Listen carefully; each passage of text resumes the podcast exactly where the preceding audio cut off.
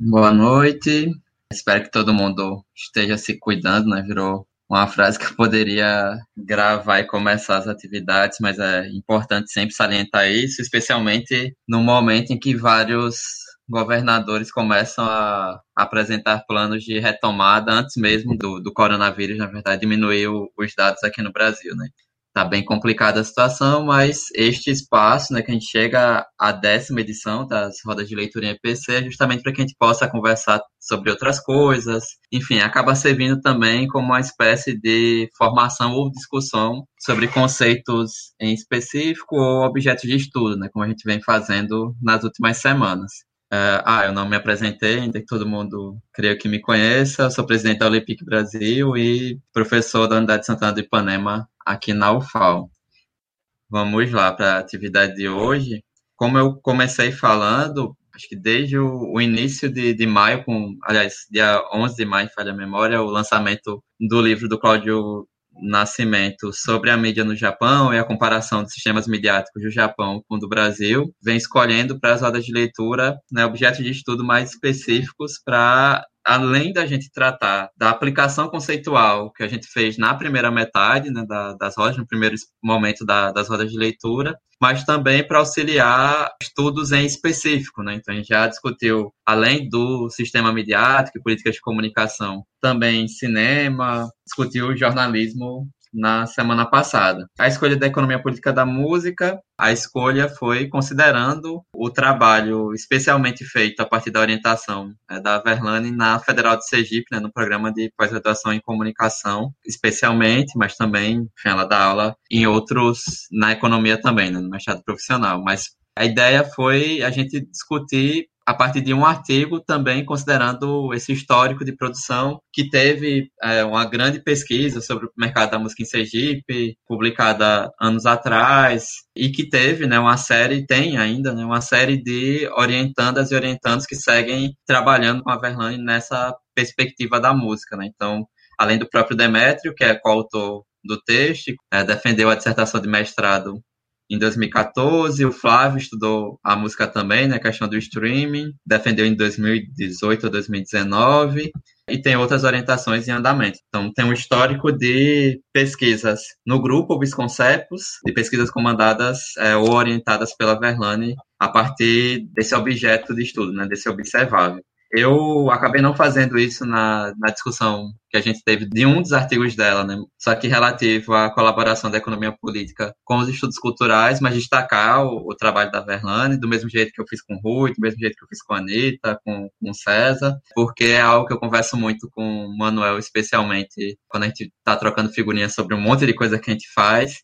que é a, a importância de a gente olhar para a Sergipe claro, né, reconhecer o, o histórico e a produção do, do César Polanyi, mas olhar também para o excelente trabalho que a Verlane faz, não só teórico conceitual que a gente discutiu no início das rodas de leitura ao tratar das possibilidades de atuação em conjunto com os estudos culturais, mas também na formação de novas e novos pesquisadores a partir da economia política para estudar um objeto de estudo como a música, a indústria da música. Né? Eu tenho um amigo que é professor do Campo Sertão, o Vitor Pires, que também estuda música, são outras perspectivas e tal, outra perspectiva teórica de análise, mas aí eu acompanho algumas coisas a partir dele e eu vejo como há um, um grupo no Brasil relativamente articulado em torno desse objeto e cada vez mais com um conjunto de novas pessoas, né, mais pessoas chegando nisso, o pessoal da Federal de Pernambuco, da Unicinos, enfim, no Rio de Janeiro, e é importante que a gente tenha já um, um histórico de alguns anos na economia política da comunicação para também contribuir às discussões que são feitas nessa área de estudo. Né? Então, parabenizo a Verlane, porque uma das nossas preocupações enquanto o Lepic Brasil vem sendo também nesse processo de formação. E aí eu acompanho, por ser também do Bisconcepos, os trabalhos, enfim, tanto de ver em eventos. O Flávio participou de uma atividade nossa da Olympic Brasil em 2018, aqui com, com o próprio Vitor. Então, vem sendo produzidos materiais de qualidade. A escolha deste artigo, né, comecei a procurar tinha lido, coloquei isso na, no nosso grupo do WhatsApp do Obsconcepos, mas eu tinha lido um capítulo de livro que a Verlane escreve no livro sobre música, né? Que apresenta um pouco da metodologia, enfim, algumas possibilidades de resultados da metodologia dessa metodologia desenvolvida a partir do conjunto de orientações da pesquisa coletiva Nobis Concepts. É, o livro é o do professor César Bolanho, organizado por ele, relativo ao furtado, está disponível gratuitamente no site da editora da Universidade Federal da Bahia. Acho que semana passada o, o Carlos colocou no portal IPTIC, enfim, é de fácil acesso. E aí eu fui procurar para tentar pegar algo que não fosse tão específico em relação à pesquisa de Sergipe, o que apresentasse resultados muito específicos. E aí, fazendo uma busca dos artigos dela, ou em coautoria com outras pessoas, eu encontrei este, que a gente vai ler uma parte e comentar sobre ele hoje, que é o Mercado da Música em Sergipe, Estado, Capitais e Indústria Cultural, que é da Verlane Aragão Santos e do Demétrio Rodrigues Varjão, ambos aqui, que saiu na revista Comunicação Midiática em 2016. E aí, como eu faço quando a gente tem a presença das autoras ou dos autores, eu peço que Verlane e Demétrio fiquem à vontade nesse primeiro momento para comentar o Demétrio, já que isso é, pelo que eu entendi, é parte da dissertação dele de, de mestrado.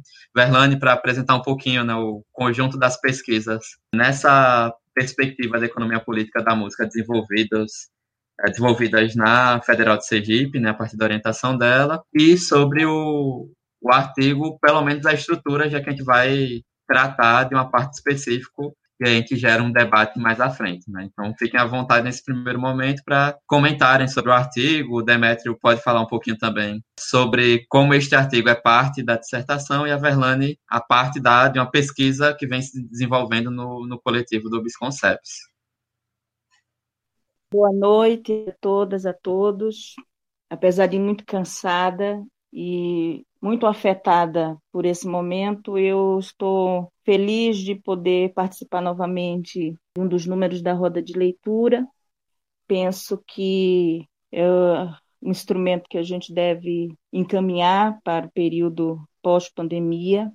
É um momento de encontro, de discussão, de debate, não se traduz na nossa atividade principal nas universidades, mas entendo que essa atividade, como outras, inclusive eu tive a oportunidade, tenho tido a oportunidade, muito pela generosidade do Anderson, do Manuel, em participar, eu creio que isso pode continuar como forma de difusão, socialização daquilo que a gente vem fazendo.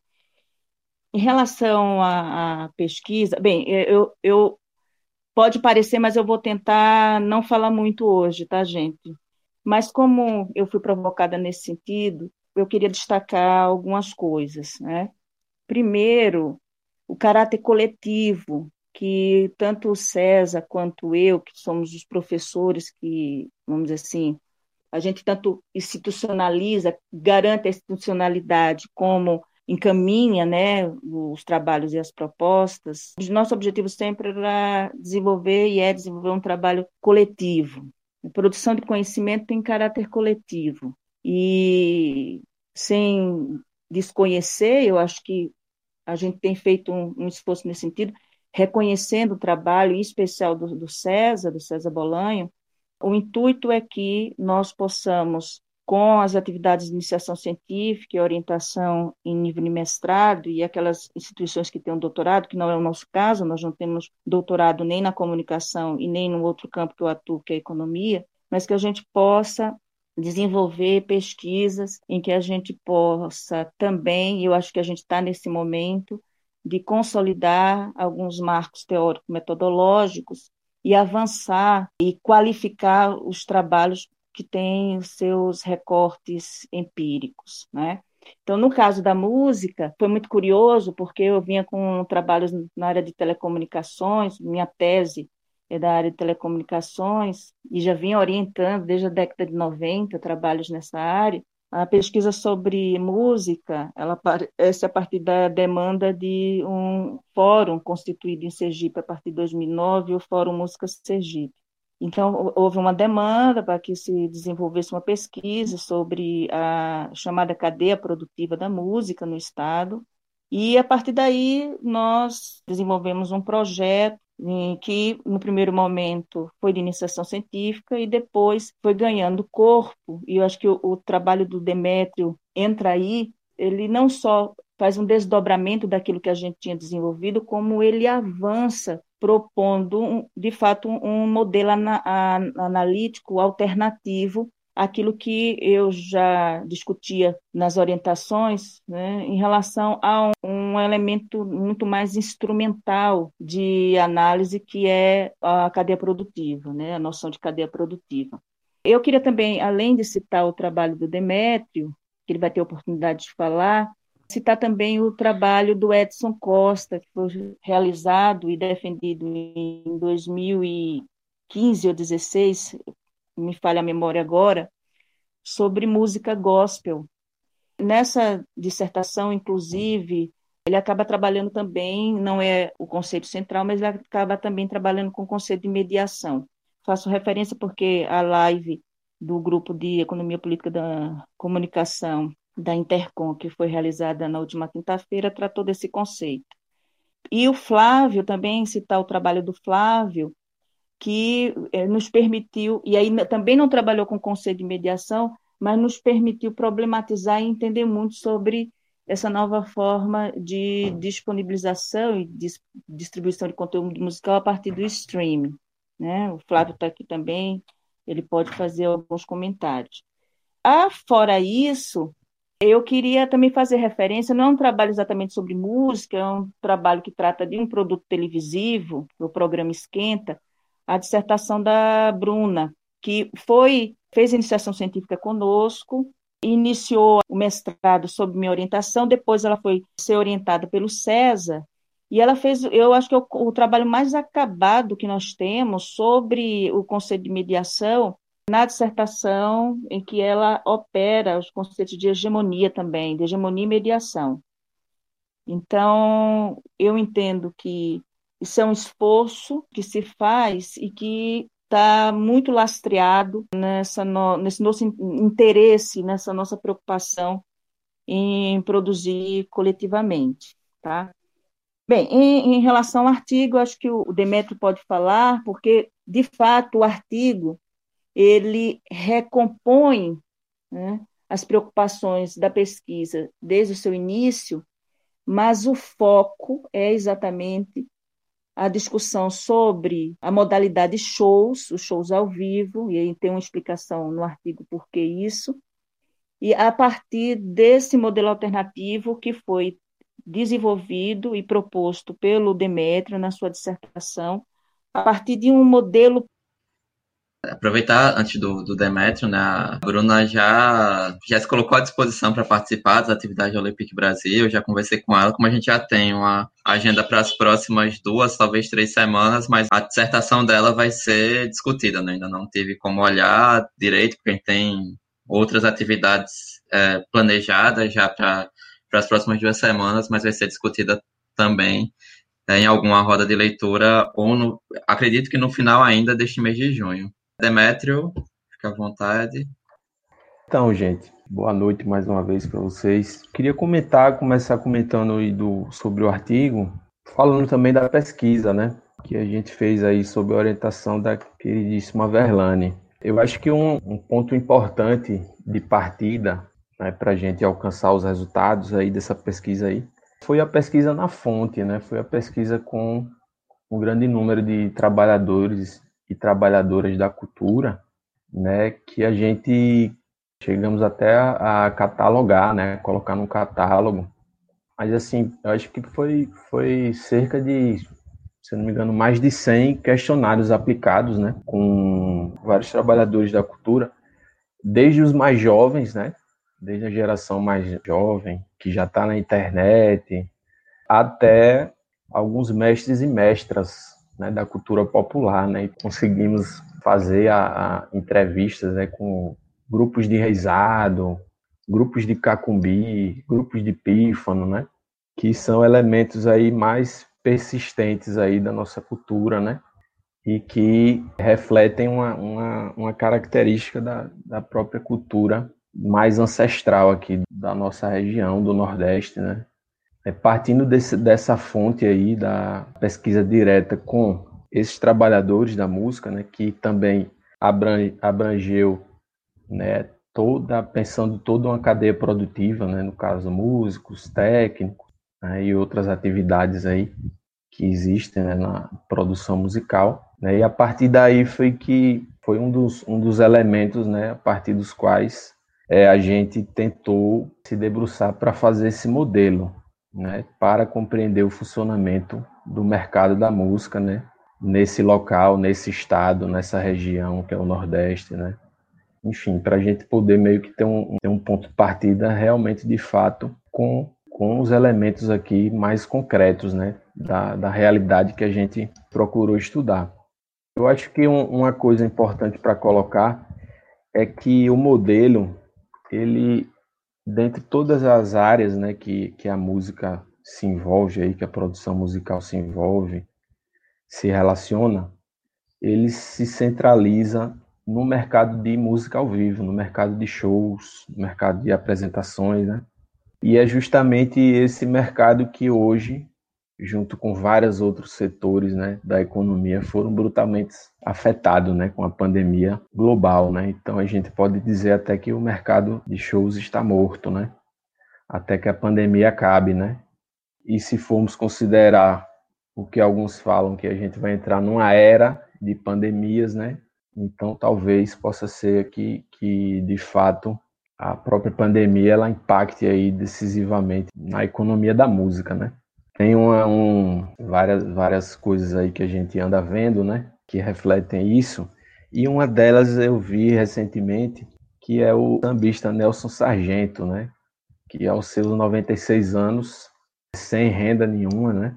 Porque não faz mais show tal, e também porque, enfim, não conseguiu ter nenhuma proteção social aí, enquanto artista, enquanto músico, né?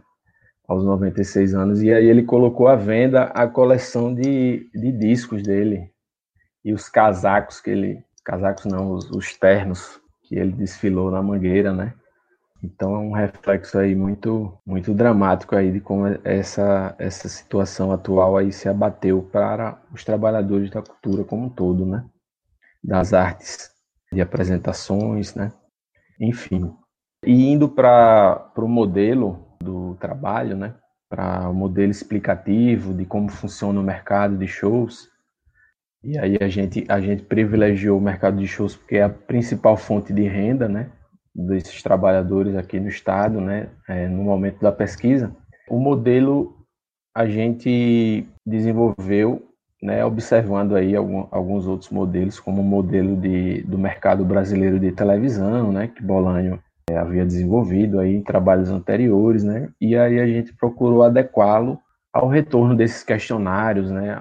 As respostas que a gente vinha obtendo aí desses trabalhadores, né? E aí só para citar alguns elementos, a gente procurou abordar o questionário, procuramos extrair a relação entre o Estado, né, e o capital, né, e as empresas privadas, né, na organização desse mercado de shows, considerando esse local também, né, essa, essa esse local em que, em que nossa pesquisa se deu, né? Ou seja, um local periférico dentro do sistema e que apresentou peculiaridades, né? Então a gente não falava muito aqui na nossa pesquisa sobre gravadoras, né, em si, né, sobre o, o, o, mercado de Sergipe, porque a relação dos trabalhadores aqui com gravadoras é uma relação distante. Né? A gente observou que a grande maioria se produzia de forma independente, né? E que quem ocupava né, dentro do mercado, dentro desse mercado, a posição né, de setor dominante, né, seriam empresas né, comercializadoras de, de eventos em associação com o Estado, em associação com as empresas de comunicação local, né, emissoras de rádio, TV, e dessa maneira né, a gente procurou meio que estabelecer um, um, uma cadeia, de, uma rede de conexões, né? Eu acho que o, o modelo parece até um pouco um, um, Frankenstein, assim, ele é muito... Ele tentou expressar uma realidade muito complexa, né? Ele apresenta um, aspecto muito, muito, muito complexo também, né?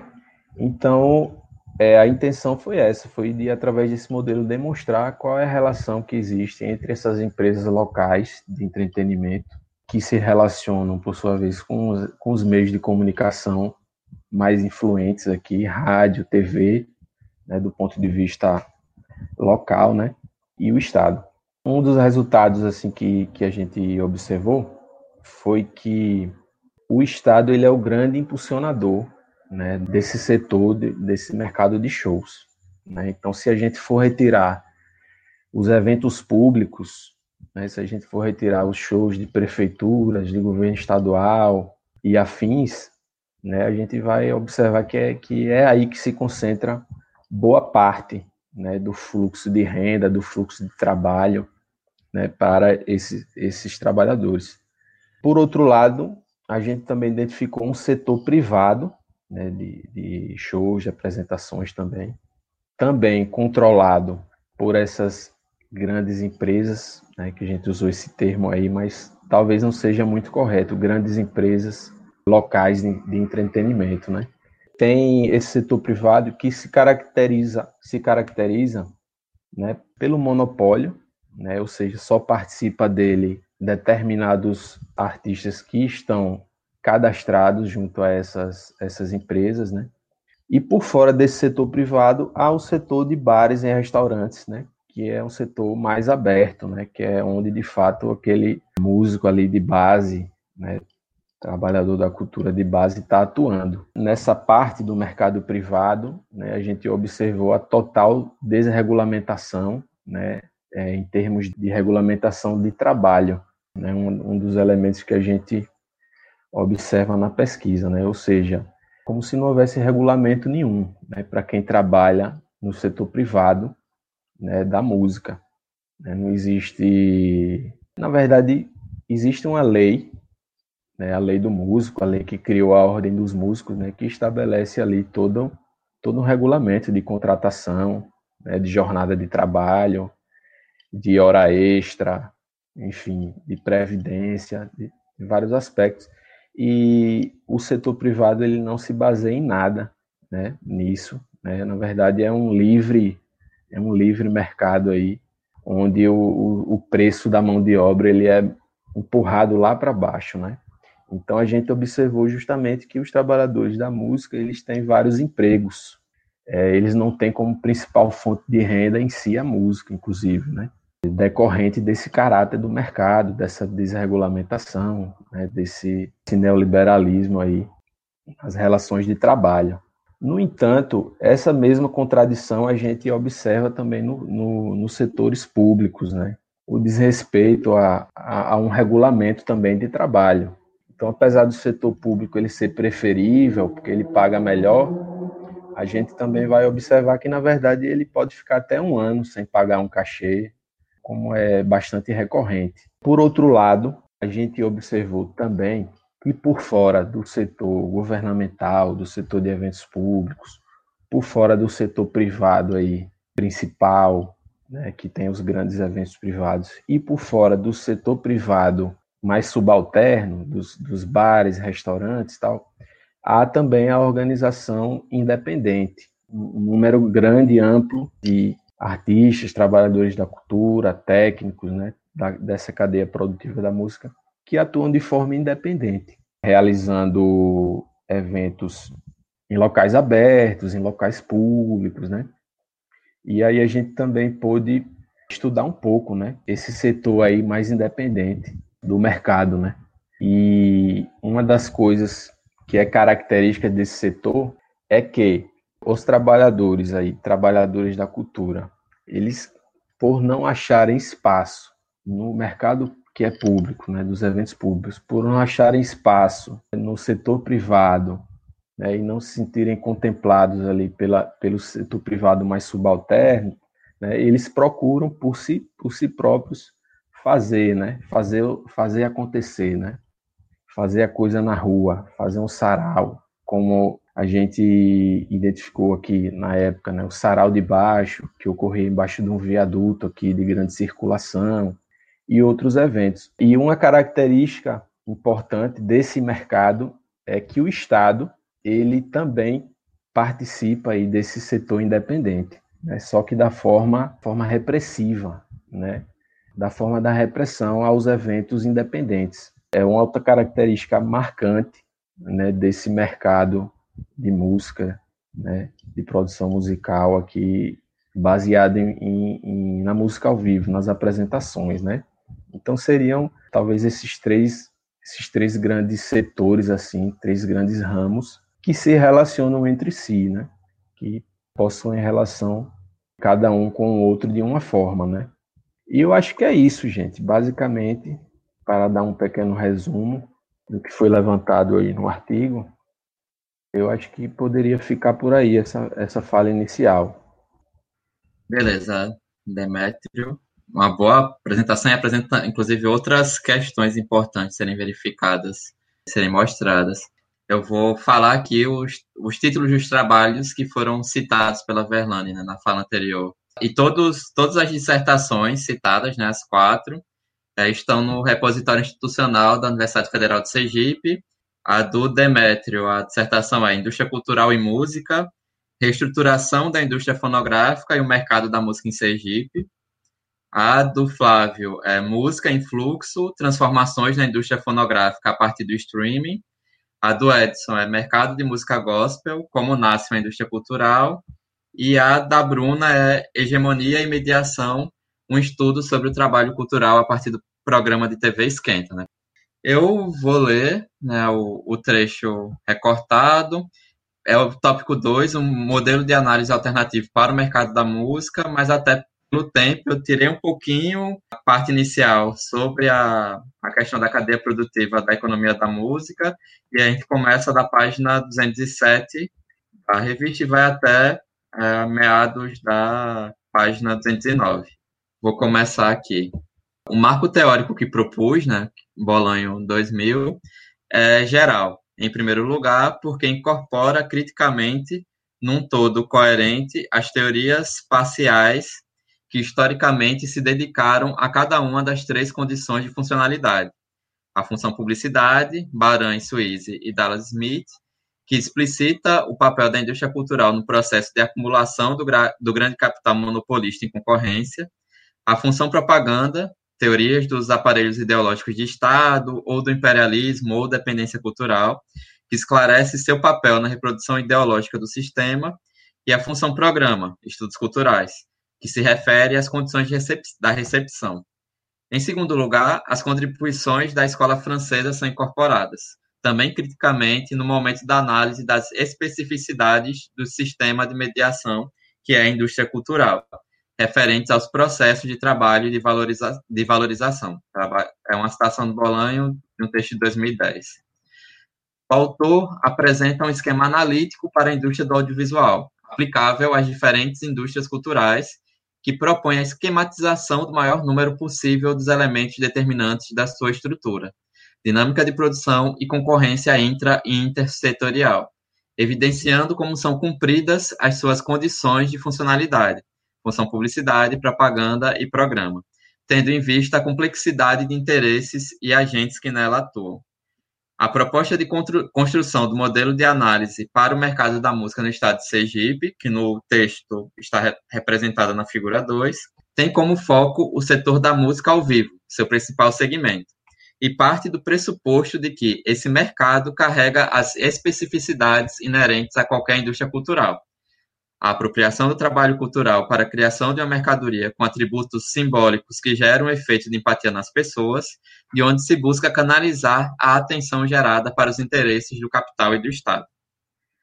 O desenvolvimento se dá a partir da identificação dos principais agentes do mercado de shows no plano local, Estado e empresas locais de entretenimento, seus interesses, estratégias de atuação e articulação com os agentes nacionais e internacionais dominantes, empresas de entretenimento, gravadoras majors e meios de comunicação de massa. Na parte superior do quadro, visualiza-se o esquema de articulação entre as empresas locais de entretenimento, as bandas de Sergipe, as majors e os meios de comunicação de massa. A estratégia de atuação das empresas locais de entretenimento se estrutura a partir da seleção das principais bandas dentro do universo de grupos musicais de Sergipe, onde, através de cartas de exclusividade, formam catálogos de bandas locais, adquirindo o direito exclusivo de comercializar suas apresentações. Tais empresas também se articulam às majors e outras empresas administradoras de bandas para adquirir o direito exclusivo de comercializar os shows de artistas regionais e nacionais em Sergipe. Desse modo, estabelece-se um monopólio das empresas locais de entretenimento sobre a comercialização dos shows das principais bandas locais, regionais ou nacionais no estado de Sergipe. O grande quadro central representa o conjunto dos espaços de realização dos shows musicais existentes no estado. É o setor essencial do negócio da música ao vivo, onde se estabelece a mediação simbólica com o público. Em sua área interna se localizam os eventos mais importantes em termos de atração de públicos e acumulação de capital, aqueles onde são exibidos shows de artistas de sucesso comercial local, regional e nacional. Os principais são os eventos públicos realizados pelo governo do estado e prefeituras municipais, e os eventos privados realizados em grandes casas de shows, que chegam a atrair dezenas e até centenas de milhares de pessoas no único evento.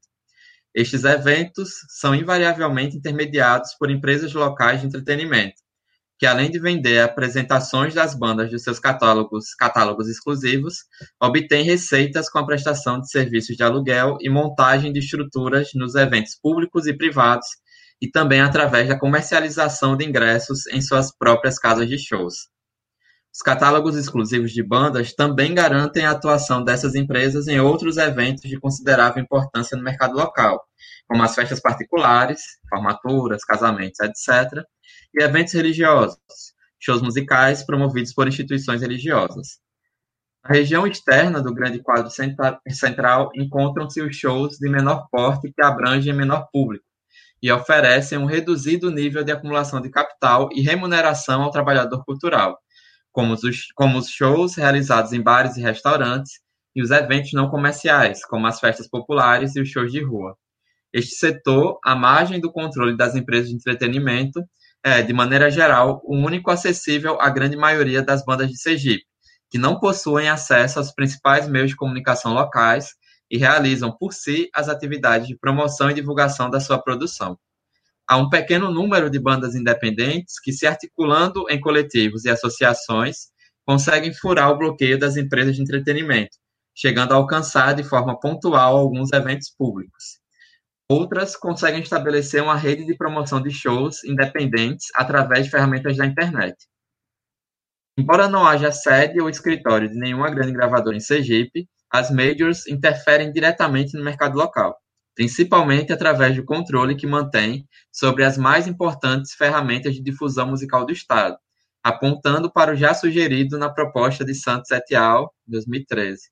A programação musical, tanto no rádio quanto nas TVs locais, é pautada principalmente pelas canções pertencentes aos catálogos das gravadoras, que utilizam do seu poder de influência sobre esses meios para evidenciar os seus artistas. Elas obtêm receitas em Sergipe através dos contratos de shows com os artistas de seus catálogos. Outra fonte de receita é a arrecadação de direitos autorais pela execução pública de obras musicais, propriedade intelectual das gravadoras, por radiodifusão ou em locais de frequência coletiva, como os eventos públicos, shows privados, privados em casas de shows, oferindo receitas com a venda de ingressos. Temos também empresas que patrocinam os eventos públicos e privados com o objetivo de divulgar suas marcas, reconhecendo-os como uma mídia alternativa à publicidade tradicional. No lado direito está o Estado, mais especificamente suas frações locais, prefeituras municipais e governo do Estado, que atuam diretamente no mercado de shows, promovendo os principais eventos que transformam multidões de pessoas em audiência e asseguram condições para acumulação do capital e manutenção da hegemonia política ideológica. No mesmo lado, se localizam as instituições religiosas, que, em menor medida, também investem em eventos musicais, visualizando captar a audiência das pessoas para difusão e obtenção de adesão ideológica. É isso.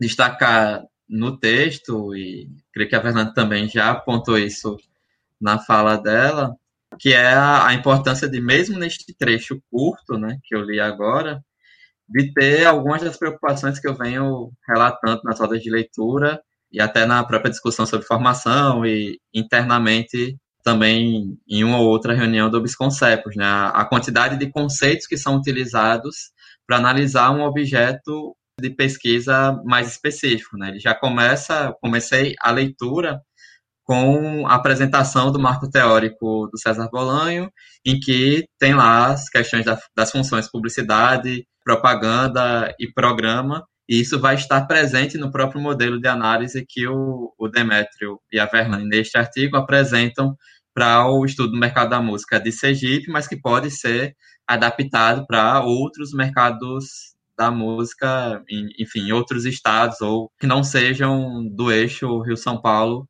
que funcionam em outro modelo, provavelmente. E aí eu já tenho a Aline e Nicolas inscritos, e Manuel também. Então, Aline, por favor. Oi, boa noite de novo. Eu queria fazer a pergunta para Demetrio, para Verlane também. Você falou bem da, da relação que o Estado tem com o setor independente, né, que é uma relação de repressão. Eu queria saber se na pesquisa foi identificada também algum tipo de relação, nesse sentido ou em outro, do setor bares com o setor independente para a gente fazer um bloco, Nicolas. Primeiro comentário, né? Eu acho que quando estava lendo aí, eu, eu vi toda a realidade também do mercado cultural da música aqui no Piauí. É, é, não é um tema que eu estudo, né? Com foco, mas é um tema que possivelmente levaria para uma pesquisa eventualmente doutorado. Então, quando eu quando eu escutei o texto, assim, muita coisa eu vi, principalmente essa essa presença do, do Estado muito forte, questão do, dos eventos estatais, das prefeituras municipais que entram ali no, no, no esquema, né? A questão de do capital, o grande capital está, na verdade, sob controle dessas bandas de forró. Aqui na nossa região a gente tem principalmente grande capital vindo de Fortaleza, né? Algumas produtoras que possuem esses catálogos de banda, então o meu comentário nesse sentido, na verdade, é, uma, é um, modelo, o, o até falou que o, foi um pouco humilde né, sobre, o, sobre o modelo ali, mas eu acho que é um modelo que, por exemplo, se aplicasse à realidade da indústria fonográfica aqui, musical aqui no Piauí, ela caberia perfeitamente. Minha pergunta é porque assim, minha pesquisa de mestrado ela é sobre o, os trabalhadores culturais mais do jornalismo, aqui nas pequenas e médias cidades no Piauí. Então, eu queria, na verdade, é, é, saber sobre esses trabalhadores culturais que vocês estudaram na, na música, sobre como é a relação deles com a informalidade, porque a gente. É até uma coisa que, às vezes, foi interessante, porque na roda de leitura anterior a gente falou um pouco que o jornalismo nunca se adaptou tanto ao Fordismo, né? Mas, na verdade, assim, aqui no Nordeste a gente tem um problema muito grande da informalidade, que é mais um problema em questão de a gente pensar em um Fordismo, né? Aqui, por exemplo, no Piauí, o máximo que a gente teve de formalidade na população economicamente ativa foi de 40%. Acho que Sergipe não deve ter sido diferente. Mas eu queria saber como é essa relação do trabalhador cultural da música, se vocês viram a questão da, da relação deles com a informalidade. Como a gente tem duas perguntas, e para não acumular tanto, Demetrio e Verlane, Demetrio pode começar agora e depois Verlane comenta. Acho que agora a gente inverter a ordem. Pode ser, pode ser. Então, respondendo a pergunta de Aline, né? Então, sobre a pergunta da relação do Estado com o setor independente, né? Do, na verdade, do, dos bares e restaurantes com o setor independente. Eu acho assim que é, é possível, né, que a gente ache relações tanto de antagonismo como de cooperação também, em alguns momentos, né? Então eu acho possível sim que, que tenha uma relação aí de cooperação em alguns momentos. Inclusive o Estado, em alguns momentos, ele, ele faz eventos, né? E abre espaço, né, para setores, enfim, que acabam até sendo reprimidos né, nos eventos independentes. Né? E acredito que também tenha momentos né, que o setor privado de bares e restaurantes também tenham, possam ter relações mais amistosas de, de cooperação né, com, os eventos independentes. Mas eu, eu vejo que o, o que tem mais peso, de fato, é uma relação de contradição, né, uma relação de antagonismo, né, porque as pessoas que não estão que estão nos eventos independentes, não estão dentro dos bares, não estão dentro dos restaurantes. Então eu acho que isso é um, é um, é, talvez seja um elemento mais preponderante, né? E a gente identifica, né, de forma majoritária, na verdade, uma, uma criminalização dos setores de bares e restaurantes para com os eventos independentes, né? Porque não são regulamentados, porque não pagam impostos, porque, enfim, porque tem gente ali que, que não deveria estar ali, né?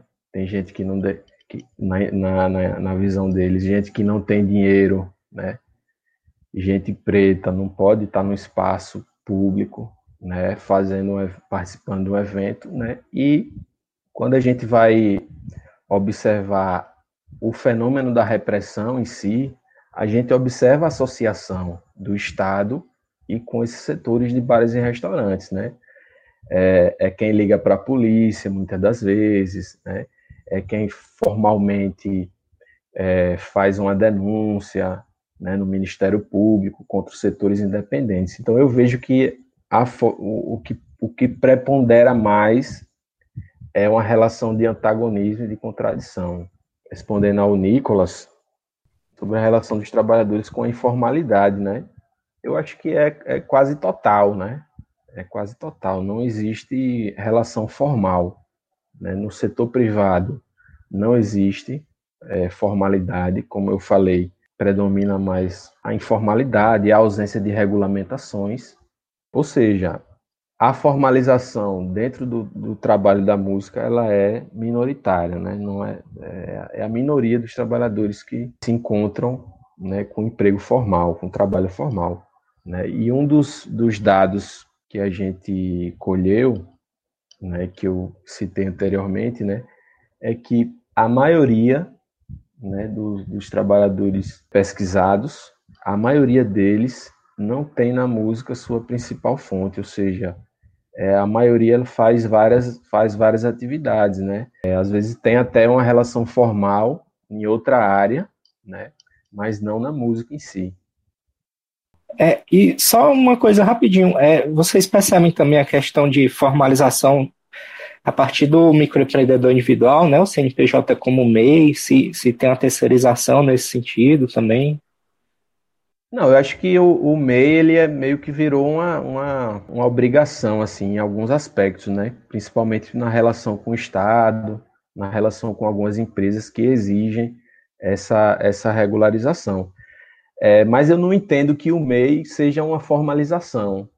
Né? Eu acho que ele não, não, não talvez não seja de fato uma, uma formalização nesse conceito fordista, né? Eu acho que o MEI é uma forma de formalizar o informal, né? digamos assim. É, no sentido de que ele não tem uma proteção de fato, no sentido de que ele não tem uma renda regular, né? E a própria, a própria aposentadoria do MEI, né? A própria contribuição previdenciária do MEI, ela é bastante contestada, né? Muitos, muitos se perguntam se, se de fato essa contribuição do MEI de fato vai contar, né? Quando a pessoa estiver precisando, né? Mas eu acredito que muita gente procurou a formalização pelo MEI. Acredito que sim. Um, um número não tão baixo. Verlando, você quer comentar algo sobre as perguntas feitas? Gostaria, no sentido mais de complementar o que o Demétrio levantou, porque, de uma forma geral, ele respondeu, sob meu ponto de vista. Tem uma coisa importante em relação ao que a Aline levantou, é que se a gente considera, em termos até quantitativo, né, os bares, restaurantes, que tem música ao vivo, né, e que pode, em tese, contratar esses trabalhadores, esses músicos, eles existem em número muito pequeno, né? E, e há também uma oscilação muito grande em relação ao tempo de funcionamento. Então, é muito comum em cidades de médio porte, como Maracaju, você ter é, bares que abrem para uma temporada e depois fecham, né? E eles também sofrem forte concorrência com, vamos dizer assim, com é, empreendimentos privados de maior porte, né? que também nos últimos tempos diminuiu bastante, né? Nós temos inclusive muitas poucas casas de show que comportem de médio a grande público. Esse é um primeiro aspecto. O segundo aspecto é essas relações, as relações que estão estabelecidas entre bares e músicos e artistas, é um, é, são relações de muita informalidade, de muita pessoalidade, né? E nesse sentido acaba prevalecendo uma concorrência, né, em termos de oferta da força de trabalho.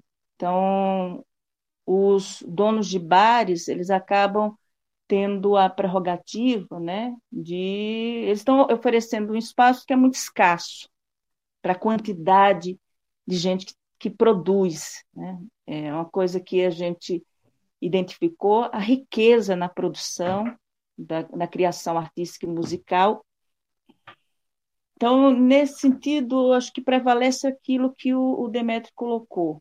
Né? Você pode ter momentos em que há parcerias, cooperação, mas no final das contas acaba prevalecendo um antagonismo baseado nessa, nessa característica um chamado mercado de trabalho né, para a música. Uma outra coisa que eu queria comentar, isso aí já em relação ao que o Nicolas levantou, se a gente recupera a história do trabalhador musical, do músico, mesmo o processo de assalariamento, a partir do final do século XIX, aí eu estou falando em termos mais gerais, ele se dá de, de forma muito limitada. Né? Isso não invade o mercado de trabalho musical, artístico e musical. Então, o que prevalece são as relações informais de trabalho. Eu diria que o trabalhador da música está muito mais acostumado, né, a, vamos dizer assim, esse caráter man baby informal da sua atividade do que a formalidade. Inclusive, a gente vai identificar uma dificuldade muito grande dos músicos, até porque os músicos, em, quando tratados em termos locais, né, quando eles estão à margem de um, um grande mercado artístico, eles acabam incorporando várias é, atividades, né? Ele é o seu próprio produtor, ele é seu próprio agente. Então, nesse sentido, a gente identificou uma dificuldade muito grande em se adaptar, por exemplo, ao modelo de editais, incorporar os modelos de editais e, e há uma, de certa forma, uma pressão do Estado a partir da, se a gente pode falar políticas públicas existentes, que tem um, um problema aí que é muitas vezes a ausência de uma política pública definida para a área, muitas vezes uma pressão por um profissionalismo, né, ou uma profissionalização dos artistas e dos músicos, e eles também vão ter uma dificuldade de adaptar isso, mas não por uma questão de ordem de criação artística estética, mas porque estão desprovidos do capital que garante, de fato, estabelecer uma profissionalização no mercado, no, nos termos do mercado de música em nível nacional. Agora, ideologicamente, eles incorporam muito, eu diria, em termos médios, incorporam muito a ideia da profissionalização e a ideia do empreendedorismo. Então, seria difícil aqui estabelecer o percentual de quantos desses já se constitui como MEI, mas existe uma demanda, porque muitas vezes eles precisam se apresentar como MEI para poder alcançar algumas formas de auxílio, de financiamento. E por, mas, por outro lado, também há uma incorporação dessa ideologia de profissionalização e de e de empreendedorismo por parte da, da classe musical. Obrigado, Verlane. Obrigado, Demetrio, pelos comentários das primeiras perguntas. Eu vou passo, eu passo para o Manuel. Manuel, pode falar. Olha, o meu comentário é rápido. Primeiro, então, saudar Verlane e Demetrio pelo texto.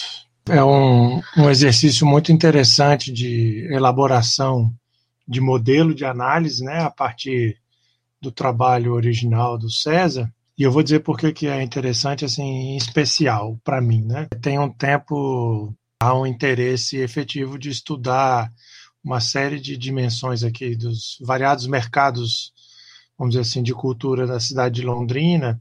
E aí, recentemente, uma estudante estava bastante interessada em analisar especificamente os, as dimensões do, do hip hop no mercado aqui da cidade. E a gente bateu de novo aí com o modelo de análise, né, que ele é mais amplo do que o, o assunto que a, a pesquisa que é, colocava, mas ele dá instrumentos muito interessantes para a gente fazer uma avaliação. Porque no caso aqui do, da, do debate sobre o hip hop, para dar um dos exemplos, um dos problemas é que o Estado ele não só é um agente interessado, vamos dizer assim, porque há políticas públicas, etc. e tal, é, mas ele também é um agente efetivamente repressor, tal, né? Então nem sempre ele só viabiliza, muitas vezes ele inviabiliza os, as soluções encontradas, vamos dizer assim, pelo pessoal para fazer os, por exemplo, as batalhas de rima, etc. Então aí a gente coloca um outro elemento na discussão da presença do Estado nas relações de mercado que o modelo Principalmente porque tem um gráfico muito bacana, tal, que dá para a gente uh, ir avaliando, tal, né? E ele é muito bem explicado. Então, que tipo de, de ação também isso pode, o Estado, etc., pode implicar nesses aspectos. Enfim, então é um tipo de análise que interessa bastante e com as variáveis né, que você vai encontrar em cada cidade ou estado, mas ele dá bastante conta de a gente fazer as, as avaliações de como os elementos aqui, enfim, como se funciona, né? Então, agradecer o texto e a oportunidade de discuti-lo. Como não tem ninguém inscrito ou inscrito, agora eu vou, na verdade, pedir para o Flávio falar um pouco é, sobre a pesquisa dele também, já que o, o Manuel fez o comentário. É, no trecho que a gente leu, Verlane e Demétrio citam né, que um pequeno número de bandas independentes consegue estabelecer uma rede de promoção de shows através de ferramentas da internet. Foi a, a tua pesquisa de dissertação, né, Flávio? Mas quais são há algum tipo de barreira para a música independente é, nessas novas plataformas? Porque uma das coisas que nós estamos discutindo bastante quando a gente trata da internet, tanto nas rodas de leitura, a gente vem trazendo essa discussão também para o podcast Jogando Dados, é sobre as limitações das plataformas, né? Então, Spotify, Deezer, entre outras, como você pode ajudar para que a gente entenda esse processo de transição também para esse tipo de plataforma. Não só, ah, eu, eu, citei as bandas independentes, mas também é, nesses novos processos de geração de, de mercadorias, enfim, e alcance financeiro a partir delas. Se você puder comentar, acredito que vai ser relevante também para o nosso debate. Na verdade, a minha pesquisa ela teve um aporte muito teórico, assim, foi um aporte muito de descoberta, né, porque um tema muito recente, era tudo muito novo, e foi desafiante, foi, foi legal também fazer, né, quando pensa assim a questão do streaming, lá na, no modelo que é apresentado, né, no, no artigo, é um pedacinho, assim, que tem na falando da internet, e é esse pedacinho que ele está entrando muito em evidência hoje em dia, né, principalmente com essa questão das lives e tal, que os artistas estão se usando para poder se promover. Mas aí, né, indo um pouquinho antes disso, na minha pesquisa mesmo, eu analisei dois modelos né, dentro desse ambiente do streaming, que era a entrada das empresas agregadoras, que elas são como se fossem mediadoras, ou seja, elas fazem todo um trabalho de formatação com os artistas, e esses artistas eles chegam em diferentes níveis, às vezes eles já tem tudo pronto, já tem um álbum pronto, né, gravado, e eles, é, as agregadoras pegam esses, esses artistas e lançam as músicas nas plataformas de internet. Ou seja, é um processo um pouco diferente. O outro aspecto que eu analisei foi que da plataforma Spotify mesmo, atuando como uma gravadora, né, dando a entender que não necessariamente seria preciso a intermediação das, a intermediação das grandes gravadoras dentro é, dessa grande lógica que seria da, do mercado da música. Há, há algumas controvérsias né, de quem pode entrar quem, e quem não entra dentro desse, desse circuito, mas o que foi estabelecido quando a gente pensa assim a chegada do streaming todo mundo pode participar né? Fica uma coisa muito democrática digamos que os artistas eles podem se inscrever e fazer parte desse grande catálogo desse grande leque. Mas se você for pensar em forma de rentabilidade por exemplo esses artistas eles não ganham quase nada né? Porque os grandes artistas né que têm todo esse suporte mainstream ele já ganha um pouco, isso gerou muita polêmica. Então, esses outros poucos que estão lá também, eles fazem parte do catálogo como uma presença, como uma imagem, e isso, por um lado, é bom, né, que eles podem ganhar até mais amplitude e conhecimento de, em outros lugares, né, sair do, do nicho deles, é, mas na questão de rentabilidade se torna problemática. Deixa eu só ver. Tem mais alguma coisa, Anderson? Acho que eu esqueci. Das um bandas independentes, especialmente, né? Já que o trecho trata Pronto. delas. Pronto. Se você for pensar assim, na questão das bandas independentes, eu acho que eles ganham muito pelo nicho deles, principalmente. Eles têm essa oportunidade de estarem no streaming, mas você observa o financiamento dos, dos admiradores dos fãs, do crowdfunding, crowdfunding né, que, que se chama, que as pessoas que financiam, né, que pagam para assistir aquele show, que pagam para assistir aquele artista. Então tem esse, esse movimento muito local mesmo, das pessoas que querem valorizar esse artista. Então já foge daquela lógica né, da, do controle do Estado diante desses artistas, partindo de um nicho mais no nicho contrário, né? E esse também seria uma coisa interessante que vai chegar. Acho que, inclusive, o Vitor, que você mencionou, ele trabalhou com isso na tese dele. Isso, isso. É, trabalha, na verdade, com os shows menores, né? Os shows realizados para sofá, que as pessoas montam pequenos espetáculos em casa e contratam bandas para um grupo de amigos, enfim. Tá pensando justamente nesse modelo é, em meio às lives de pandemia, porque é quase dá para fazer um, uma, uma relação com isso, né? De que é o artista, se a gente pegar os shows menores, né? Não as super lives, mas são os artistas de dentro das suas casas e a gente dentro das nossas acompanhando, né? Tem uma, essa relação nisso, né? Mas aí o Urupá se inscreveu, já pode falar, Urupá. Não, é só um comentário muito rápido. Eu acho, eu quero parabenizar Berlânio e o Demetrio pelo artigo. Vejo que, eu não sei se tem um elemento aí também, eu acho que o foco no cenário de Sergipe demonstra uma, uma realidade bem peculiar, assim, do que do cenário local mesmo, né? Porque eu sou de Belém e eu vejo que você coloca lá, vocês colocam logo no começo o texto da ONA e do Ronaldo Lemos sobre a indústria do brega lá e tal.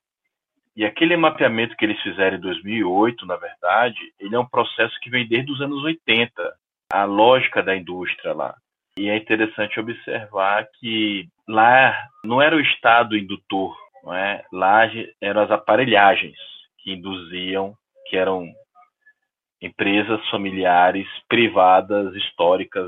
Tem aparelhagem Belém hoje deve ter 60 anos, passada de pai para filho, assim, que já envolviam processos tecnológicos e que arregimentavam muitas pessoas e faziam a divulgação dos cantores, por exemplo. Então, eu acho que então, esse é um dado é, interessante, porque a venda, inclusive, não se dava nas lojas, se dava nos camelôs. Tanto é que era muito difícil. Só lojas que tinham as editoras Som Livre, EMAI, etc., que é, só os cantores que tinham contratos com as editoras é que faziam venda em loja. Mas o, o consumo mesmo do público, você comprava o CD a cinco reais, né? E vinha de uma outra lógica de cadeia produtiva que não passava pelo Estado. Então, acho que, no fundo, o, o processo narrado lá do, se quebra da música é do mainstream, né? É, é do grande mainstream da, da, da música ali, com, com, a chegada do processo de digitalização. É, porque, a depender do mercado que você analisa, o impacto é, do processo de, de, digitalização, na verdade, foi inverso, né? Ele, ele potencializou. E aí é o segundo ponto que eu quero colocar. Com a chegada da internet, você tem uma outra dinâmica também que foge um pouco da, do que que essas grandes editoras é, colocaram. Eu acho que o Demetrio pontuou isso um pouco, mas estava até relembrando aqui grandes artistas que surgiram muito, que hoje são grandes artistas, né? Mas que surgiram por conta da internet, né? Por exemplo, não sei se você sabia, mas Justin Bieber foi um desses caras. Assim. Hoje ele está no mainstream, mas o movimento dele foi contrário.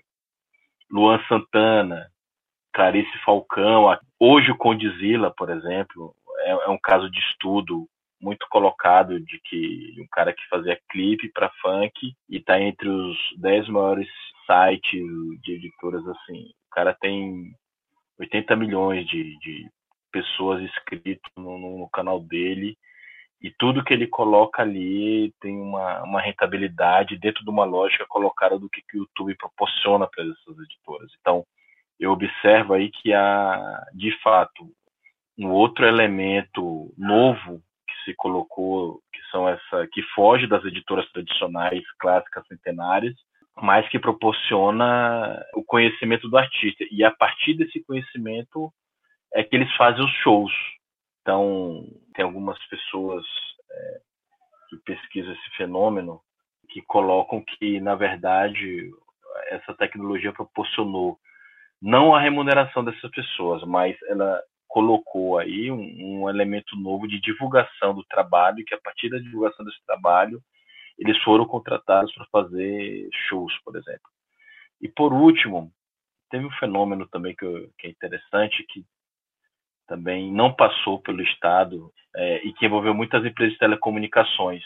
Eu achei curioso que vocês pontuaram que os ringtones eram o grande filão das operadoras. Né? Eu não sabia que era esse o grande filão das operadoras né, nessa época, ele é venda dos ringtones.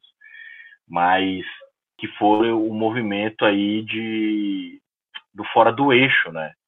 que criou uma dinâmica de festivais culturais. Eu não sei se tinha em Sergipe, inclusive é uma pergunta até que eu faço, e que movimentou toda uma cadeia de artistas, e uma das lógicas que eles quebraram foi justamente a lógica da divulgação e da comunicação. O Capilé fala isso, que a apropriação que eles fizeram do processo de comunicação foi que, na verdade, deu grande visibilidade, com a, com a, com a postagem, com o recurso que a internet proporcionou, foi o que deu, na verdade, fez o sucesso dos festivais. Né? Eu trabalhei em um festival, tive a chance de ser produtor lá do Cirrasgo, lá em Belém, quando eu morava lá, e a gente entrou no circuito fora do eixo. E as operadoras, naquela época, estou falando algo de 2009, né? 2008, 2009, elas entraram de uma outra forma, elas tinham os editais, eu me lembro muito bem que tinha o, o edital da Vivo, que era, digamos, um dos mais disputados pelos festivais e tal, que patrocinavam esses festivais, né? E que também não passava pelo Estado né? como um grande promotor. Então, queria relatar essas experiências dentro do cenário do processo de construção da indústria da música, de que eu acho que o artigo foi feliz de apresentar o cenário localizado do que acontece em Sergipe, mas que também é possível observar que outras regiões periféricas, Cuiabá, por exemplo, é no cenário que, periférico, que teve uma movimentação cultural forte, que pro, proporcionado pela apropriação das pessoas pelas ferramentas de comunicação e pela internet, conseguiram quebrar essa lógica da indústria clássica da, da, da música, do, das majors, como vocês falam. Muito obrigado, Rupá. Verlane levantou a mão. Pode falar, Verlane. O Rupá traz é, muitas questões e eu acho que são questões que demandam um debate muito maior, tá? Eu aqui vou pontuar. Mas eu quero voltar um pouquinho, né? Acho que a, e a questão que o Manuel colocou do hip hop, acho que tem duas coisas importantes. No caso o, dessas manifestações, o Estado ele não aparece somente como um Estado repressor. Isso é um fato. Mas uma coisa importante que, é, que a gente levanta e que a, a crítica à indústria cultural constituída ela nos mostra é onde o mercado da música ele sobrevive, né? Ele cria um elemento de é, catalisador ou de toda a capacidade e aí a gente vai ter as contradições aí internas de, de toda a capacidade de poder promover de alguma forma o encontro entre, de um lado, o artista e de outro, o público. Então, veja, eu vou pegar o, o caso da Aline, que se propõe a estudar dois coletivos né, que atuam com o objetivo de ocupação de espaço público, em dois locais bastante distintos da cidade de Aracaju, e eu acho que uma, uma grande questão importante que a gente levanta é, primeiro, em que medida o espaço ele vai sendo ocupado né? E como o capital vai estabelecendo as condições de uh, acesso ou não a esses espaços. Então, algo que eu tenho conversado muito com ela é pensar o Estado em termos das políticas de ocupação urbana, da existência ou não na cidade de, de um plano diretor que oriente a forma como é feita a ocupação, ou seja, é perseguir a lógica da especulação imobiliária para poder entender como os espaços vão se diferenciando, né? Então ela tem um tipo de coletivo que está em uma parte da cidade, a gente pode considerar que é a, a parte mais privilegiada da cidade, e um outro que acontece na periferia. Um outro aspecto tem a ver também com a atuação do Estado, e aí, no caso do artigo, quando se aponta para a articulação que existe na promoção dos eventos, tanto os eventos públicos quanto os privados, porque no caso daqui de Sergipe, os eventos privados, eles são realizados em forte parceria com o setor público. Né? Como esses eventos, eles acabam tendo, vamos dizer assim, se apropriando de um público, né? E estabelecendo uma, uma fidelidade de um determinado público que acaba asfixiando ou inviabilizando o espaço de atuação de outros tipos de manifestações. Então, o hip hop, os, os, os movimentos de bandas independentes, artistas independentes de variados gêneros, que não aqueles que são celebrados, né, no nosso caso aqui regional, do sertanejo, do arrocha, do pagode, né? você tem ali uma asfixia. Então, são espaços de sobra, são espaços à margem, né? de onde se realiza ou está a dinâmica de um mercado de música, no nosso caso, apresentado da forma como está no artigo, e que pode ser replicado, como Nicolas observou, para o caso do, do Piauí, por exemplo. Então, assim, o Estado ele atua e essa atuação do Estado, alinhada a uma lógica de expansão do capital, que ele vai orientando, regulando a expansão desse capital, seja no caso da ocupação do espaço público, a partir da lógica da especulação imobiliária, a partir dos eventos públicos como um principal elemento catalisador desse mercado de música, né?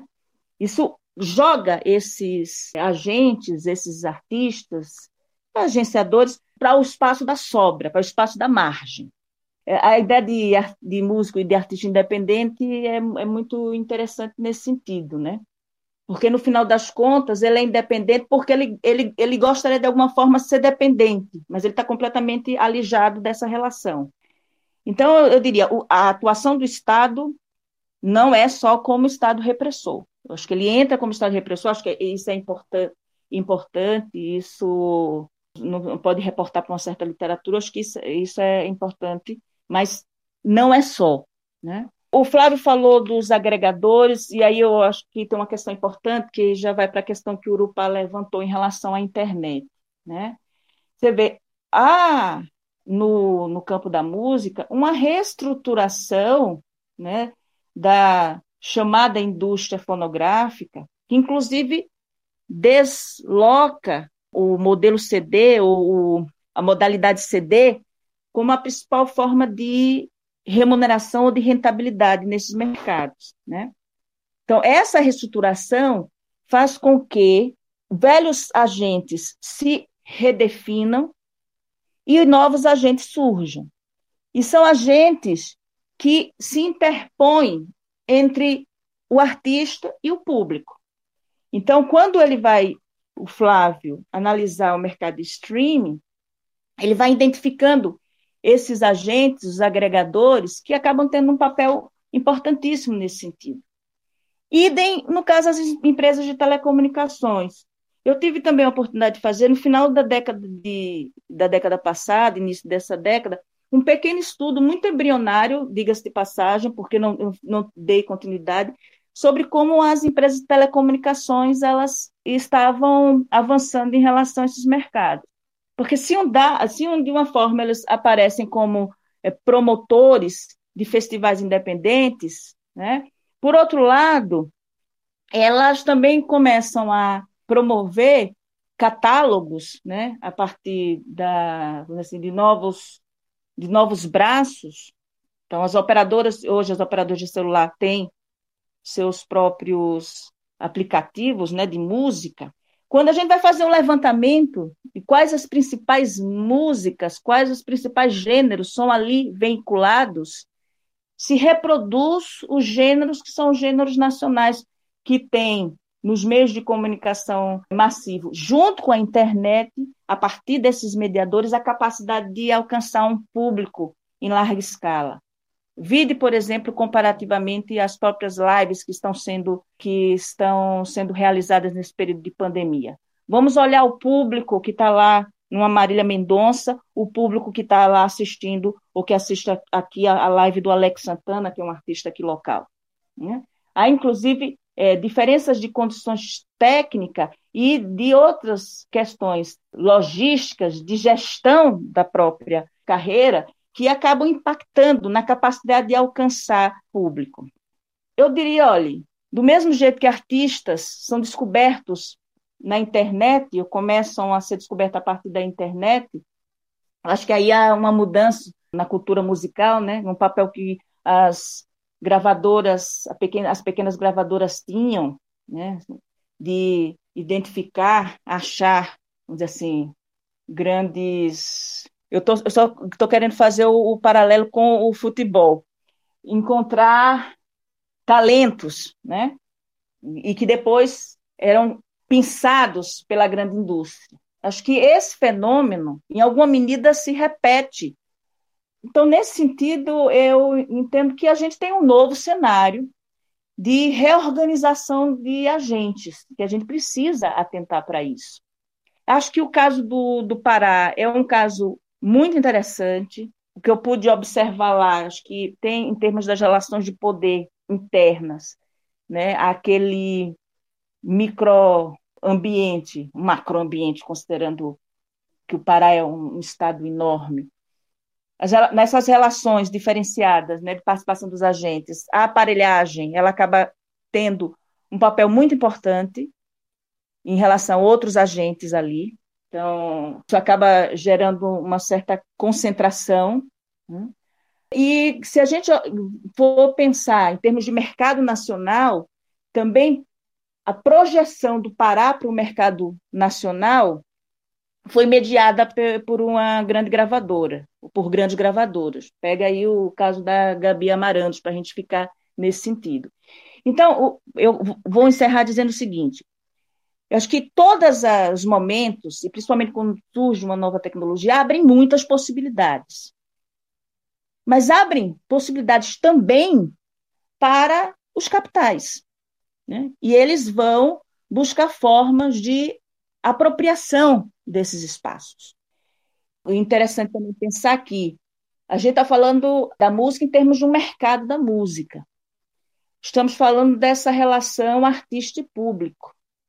Acho que o que a gente gostaria de observar, e eu não vejo isso é, se colocando tão nitidamente assim, é um momento que a gente possa repensar a música em outros marcos, em outros marcos que não na forma mercadoria na forma comunicação, como o capitalismo nos coloca.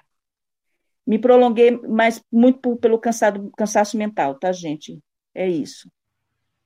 Urupá pediu para fazer um, um, comentário. Pode fazer, Urupá. Não, rápido. Eu acho que a Verlaine foi muito feliz na análise dela. Agora, tem, tem uma coisa que me chamou muita atenção esse tempo lá em Belém, por exemplo, Verlaine e Demetrio especificamente tentando fazer um diálogo com os comentários feitos no artigo, que a gente sempre teve, falo a gente que eu sou de lá e moro em Brasília agora há alguns anos, mas a minha vida toda constituída lá e eu vi isso muito de perto, a gente tinha um consumo interno muito grande, muito grande, assim, do, do que, que era nosso, assim, de produção música autoral própria, independente, dentro desse modelo próprio ali das aparelhagens, por exemplo, entendeu? Na disciplina, por exemplo, que eu dou com os meus alunos, eu dou esse livro do, do, do, do Ronaldo Lemos e da ONA aí, que ele trabalha muito a lógica de como o direito autoral lá foi redesenhado ainda antes dos tempos da internet, assim, por conta exclusivamente das aparelhagens, por exemplo. Criou uma nova dinâmica de mercado da música própria, que gerou um, um, um consumo interno muito próprio, assim. Então, e aí tem aquele documentário O Brega S.A., que eles mostram né, lá claramente que eles fizeram uma troca muito clara. Eu abro mão dos meus direitos autorais, eu deixo o Camilo vender meu CD por cinco reais no sinal e ele vende. Eu fico conhecido, minha música toca nas aparelhagens e eu ganho dinheiro com os shows. Eu pego e aí talvez entre, por exemplo, as casas privadas que realizam shows, as casas de show privadas que contratam essas pessoas para fazerem shows, né? e aí eles ganham com o público, por exemplo. Mas a lógica de disseminação interna, ela se, deu, ela se dá até hoje por essa forma. Só para te dizer, a Gabi Amarantos é um exemplo muito clássico também que você citou. Ela, é, antes dela alcançar o, o cenário nacional, ela já era uma pessoa assim, no mainstream interno, digamos, se é que eu posso usar essa palavra, se é que isso existe, no, no, no mercado interno, entendeu? Onde ela estava tinha muita gente, era incrível onde ela estava tinha sempre deu muita, muita, muita gente. Eu não sei o que, como isso pode ser, o que, que isso pode significar, mas é, é um redesenho interessante assim que que, que se avizinhou. É, era só isso.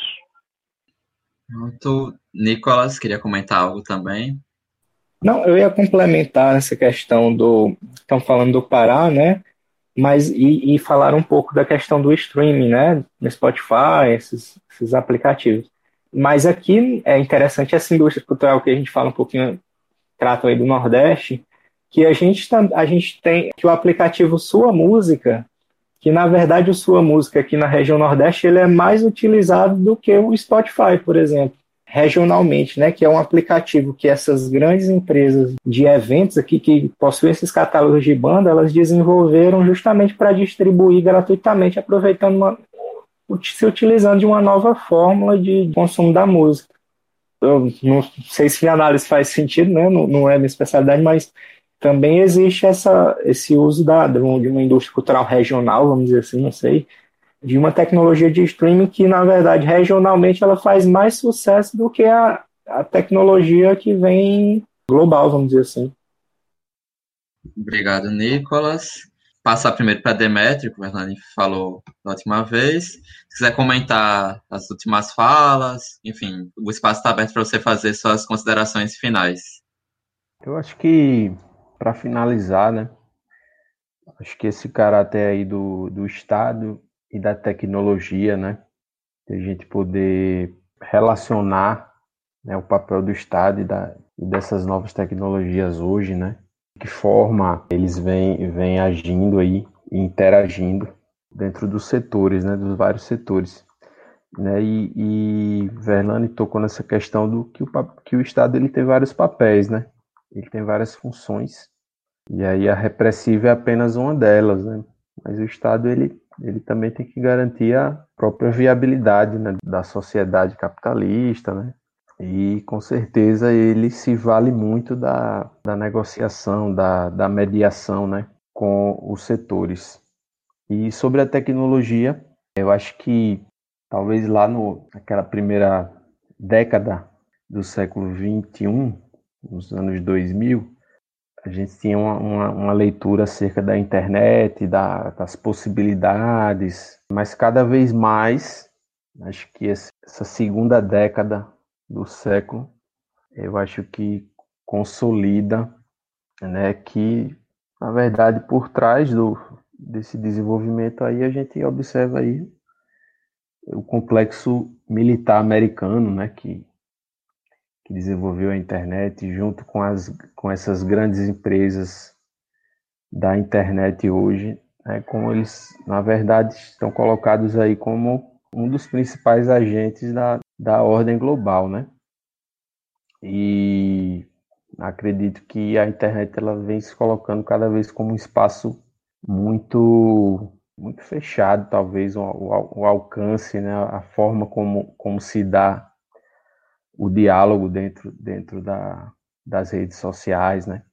Eu acho que esse caráter ele vem, vem se prevalecendo cada vez mais. Né? Então, eu acho que diante desse cenário aí que a gente entra agora de pandemia, né, de fazer tudo pela internet, tudo, tudo vai ser mediado agora pelas ferramentas digitais, eu acho que é, que, é, que empodera ainda mais esse setor, né? Esse grupo aí, esse complexo tecnológico, militar, industrial americano, né? E que, pegando aí a perspectiva aí da, da economia política da internet, né? Que, que se debruça justamente sobre isso, né? Acho que cabe, cabe dentro dessa nossa experiência avaliar também as contradições né, que se abrem né, e as possibilidades de, enfim, de, de irrupções, né, de mudanças, né, de alterações, né, como a gente está percebendo ou vivenciando um momento desses, né, de, de, de grandes convulsões sociais a nível mundial, né, então eu acho que é um debate muito, muito complexo e que a gente segue, segue discutindo. E aí, para finalizar, quero agradecer a vocês o convite, poder estar tá, tá participando aqui hoje dessa roda de leitura né, e estar tá debatendo com vocês. Obrigado. Obrigado, Demetrio. Mais uma vez, parabéns pelo, pelo trabalho. E aí, antes de passar para o Fernando, o Flávio pediu para fazer um comentário rápido. Pode fazer, Flávio.